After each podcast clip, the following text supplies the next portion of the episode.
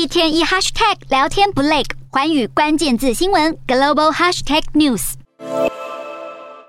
因为贪污等罪嫌而入狱的南韩前总统李明博，多次因为糖尿病等疾病出狱就医，并且以健康状况为由申请服刑终止。而现年八十一岁李明博目前关押在京畿道安养监狱，而南韩检方也在二十八号批准了他可以暂缓服刑三个月。根据南韩的法律，受刑人在服刑期间如果出现健康严重恶化、年龄超过七十岁、怀孕六个月以上等。状况的时候就可以申请终止服刑。不过李明博这一次暂缓服刑获准，也让他的特赦问题再次的浮上台面。因为现任的保守派总统尹锡悦近期就曾经对媒体发表把人关上二十几年似乎不太合适的言论，也令外界猜测尹锡悦有可能会将李明博纳入八月十五号光复节的特赦名单中。